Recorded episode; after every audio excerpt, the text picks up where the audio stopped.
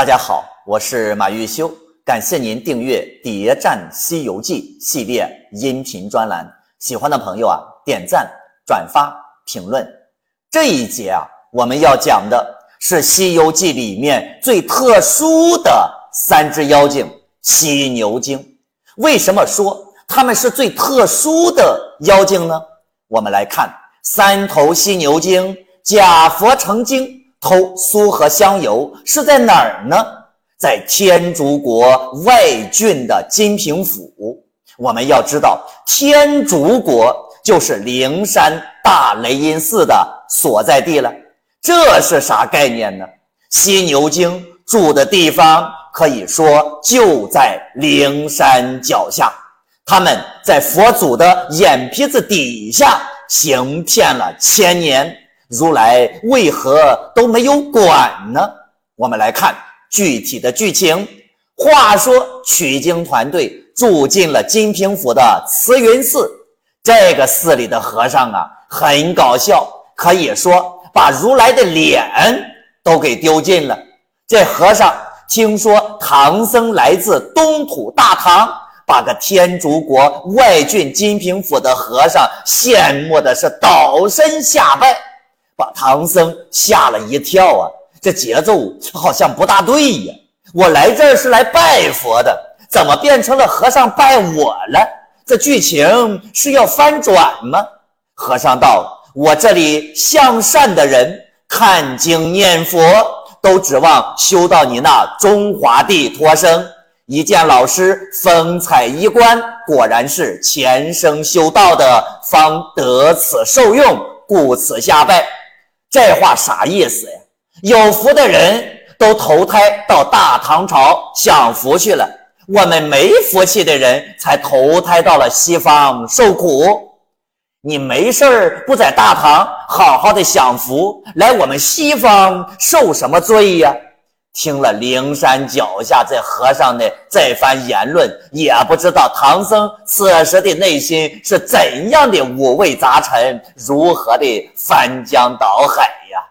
唐僧又问了：“那贵府到灵山还有多远呢？”众生道：“此间到都下有二千里，这是我等走过的。至于西去灵山，我们未走，不知还有多少路。”不敢妄对，西方极乐的和尚居然没去过灵山，还有比这个更讽刺的吗？那么这三只犀牛精是什么来历呢？大的叫辟寒大王，第二个呢叫辟暑大王，第三个呢叫辟尘大王，住在青龙山玄鹰洞，在此啊有千年了。金平府把三个大王称为佛爷，每年呢要花费五万多两银子，为他们准备了三盏金灯。那灯啊有刚来大，上罩着玲珑剔透的两层阁楼，都是细金丝儿编成的，内托着琉璃薄片儿，奇光晃月，其油喷香。此油不是寻常之油，乃是苏合香油。那么这苏合香油是个什么东西呢？书中没有直接的描述。我呀私下查了查资料，果然发现苏合香油在历史上啊还真的有，而且是名贵物品，在历史上往往都是外国进贡的异域之宝。当时呢，主要产于伊朗、印度等一些国家，是中国人最早知道的芳香之一。这种香油呢，还是一种名贵的药材，可以涂抹身体，也可以食用，而且味道呀，十分的美妙。要我说呀，可能就有点类似于我们今天所用的呀芳香精油啊，也就类似于这些东西。那么这个油有多贵呢？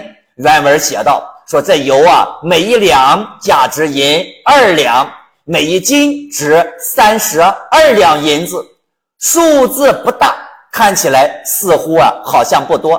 但是我们来比较一下，上一站黄狮精让小妖去买肉，小妖回来说买了八头猪、七只羊，共十五个牲口。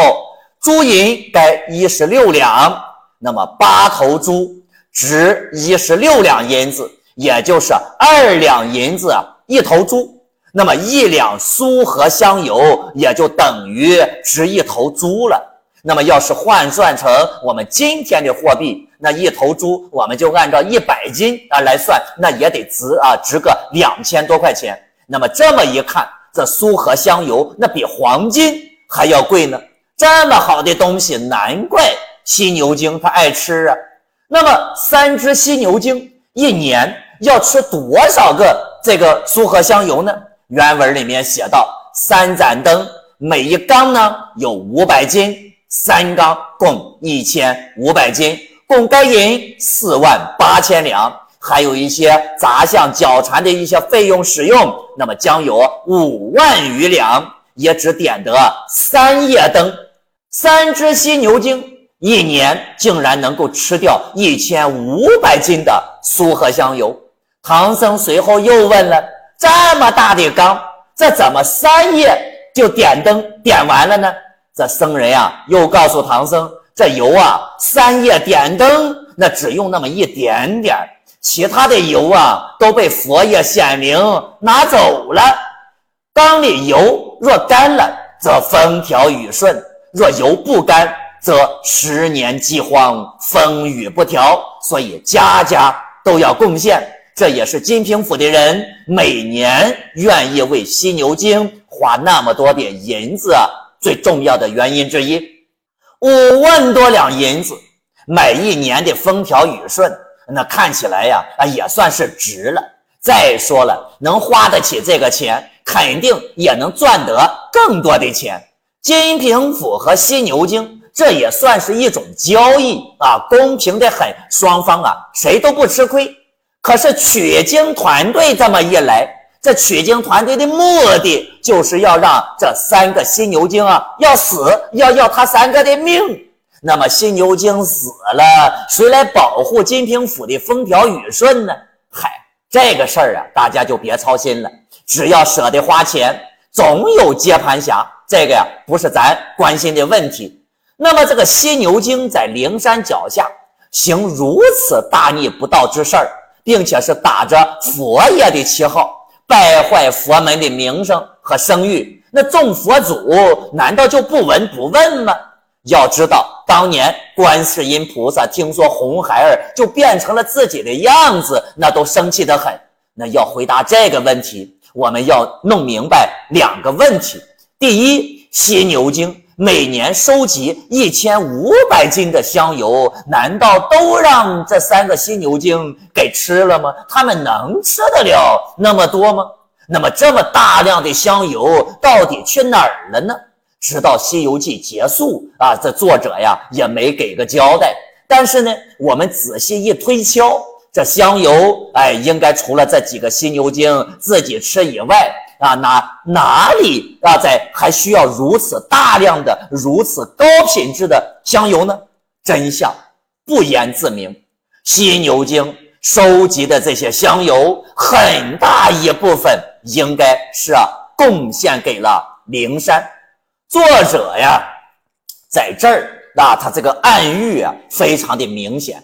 金平府满城的人家，自古及今皆是。这等传说，啥传说呀？说油干了啊，人据说是佛祖收了灯，那自然就五谷丰登。这里收了灯的灯和五谷丰登的灯是个谐音，收了灯，那五谷丰登了，把灯都封起来了，那自然那就暗黑了呗。作者安排这一出别出心裁的好戏，用意恰恰是达到不言而喻的讽刺。那这条见不得光的利益链条，仅仅是灵山权力黑幕的冰山一角而已。当然，这里讽刺的啊，不是传统宗教里面的咱们的佛祖啊，而是来借此来讽刺当时现实社会的官场大佬。明朝中后期，这官员呀，腐败是屡见不鲜。比如说嘉靖年间。权臣严嵩父子交涉不法，以权谋私，卖官鬻爵，朝中的官员对他们是啊大行其贿。外官若想升迁，那也必须啊花重金行贿。所以作者用含蓄的语言，借助西游神话的外衣，来暗讽了当时官场内部的秘密运作。光鲜亮丽的外衣之下，那都是见不得人的勾当啊！好了，这话呀说的有点远了，我们回到《西游记》本身，《犀牛精》假借佛祖之名偷油，如来不管的第二个原因是什么呢？就是犀牛贺州的来源。大家想，这个西方为什么叫犀牛贺州呢？犀牛贺州，犀牛贺州，那取其谐音，那不就是犀牛这个犀牛精的犀牛贺州吗？三只犀牛精住在青龙山玄鹰洞。这儿呢，盛产牛精，犀牛的种类啊最多，也就是我们可以这样理解：牛族应该本来就是原本西方的主人，而三只犀牛精原本的大本营应该就是啊灵山。先有灵犀吗？对吧？灵先有灵犀的这个灵，不就是灵山的灵吗？先有灵犀的犀，这不就是犀牛的犀吗？所以灵山和犀牛那在一起，那不就更匹配吗？是吧？